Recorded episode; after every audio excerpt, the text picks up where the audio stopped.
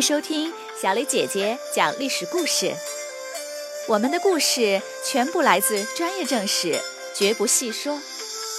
每周一、三、五，来听一段故事，了解一段中国历史吧。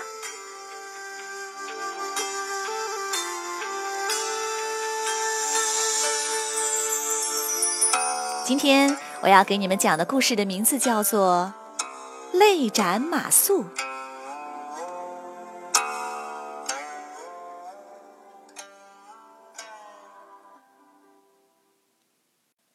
诸葛亮站在高台上，一队队蜀军手持刀枪，迈着整齐的步伐从他面前经过，气势磅礴。他令旗一挥，将士们齐声呐喊。地动山摇，看来在汉中一年的练兵成效很显著，现在终于可以向魏国进军了。诸葛亮想起这些年的艰难坎坷，不禁感慨万千。二十年前，刘备三顾茅庐的情景仍然历历在目。五年前。刘备进攻孙权，被火烧连营，全军覆灭。他一气之下病倒在了白帝城。刘备临终前，把诸葛亮叫到身边，说：“我的儿子和蜀国，还有光复汉朝的大业，就全托付给你了。”诸葛亮流下了眼泪，说。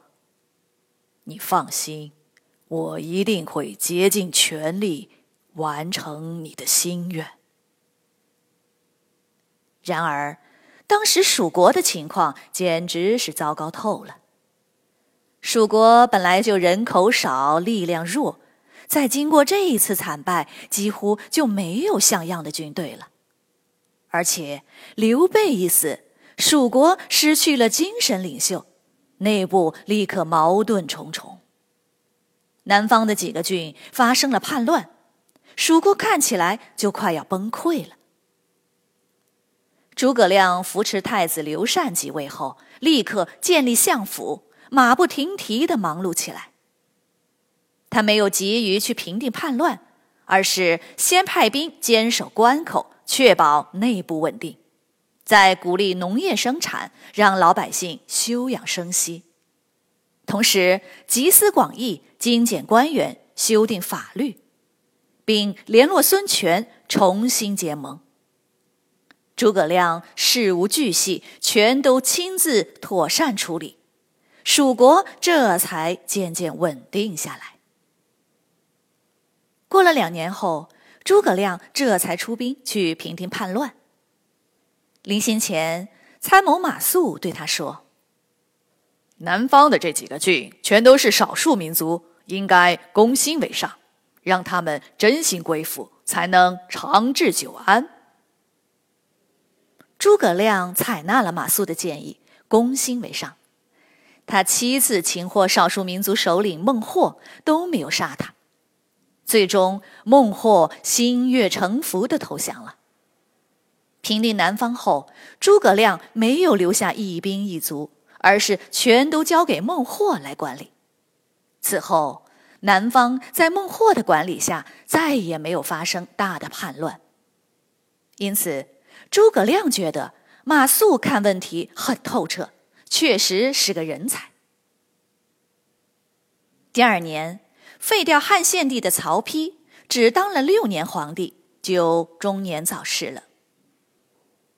诸葛亮踌躇满志，亲自带兵到汉中训练，准备进军魏国，光复汉朝。诸葛亮站在高台上，检阅完军队，激动地给刘禅写下了著名的《出师表》，然后下令进军魏国。他声东击西，先派少量军队，假装要进攻关中，实际上他率领大军北出祁山。去进攻西北的凉州。这一次，诸葛亮力排众议，把参谋马谡提拔为前锋大将。蜀军一出祁山，凉州的好几个郡立刻响应，反叛魏国。刚继位的魏明帝做梦也没有想到，蜀国这么快就恢复了力量，还能发动进攻。他慌忙从东边抽调了五万兵，由大将张合率领前去救援。诸葛亮出祁山后，兵分多路：西路进攻陇西郡，北路抵挡凉州的地方军，东路由马谡镇守六盘山的关口街亭。诸葛亮则留在后方左右支援。诸葛亮再三叮嘱马谡要坚守城镇，无论如何要把张合挡在街亭之外。马谡到了街亭，却发现城墙已经破损，无法防守。他只好不顾其他将领的反对，坚持带兵上山，想依靠险要的地形进行防守。不久，张合大军赶到，把马谡包围在了山上。然而，令马谡没想到的是，张合没有急于进攻，而是先派兵把水源给截断了。几天后，蜀军滴水未沾，连站都站不稳了。这时，张合发动进攻，蜀军大败，马谡只得弃军逃走。街亭失守了。诸葛亮率领援军正在路上，听到这个消息，惊呆了。诸葛亮心里琢磨：万一被张合截断了回汉中的退路，蜀军恐怕又要全军覆灭了。与此同时，西路进展不顺，北路也打了败仗。诸葛亮考虑再三，最终决定。全军撤退，回到汉中。这场精心准备的进军就彻底失败了。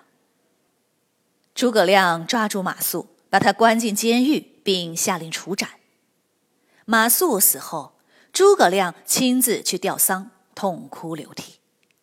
他向全军承认错误，并上书自降三级。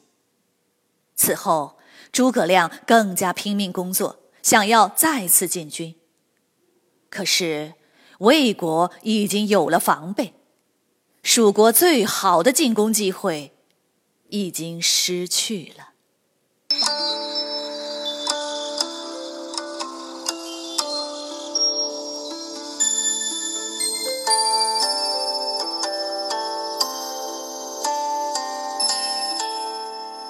小朋友们，今天的故事就讲到这里。请你来说一说，马谡看问题很透彻，是个人才，也是诸葛亮的亲信。马谡担任前锋大将，丢掉了街亭，导致了战事的失败。可是，胜败乃是兵家常事呀。如果你是诸葛亮，你会杀马谡吗？为什么呢？欢迎你们到公众号留言，或用语音来告诉我们你的答案。感谢你们今天的收听，我们下个故事再会。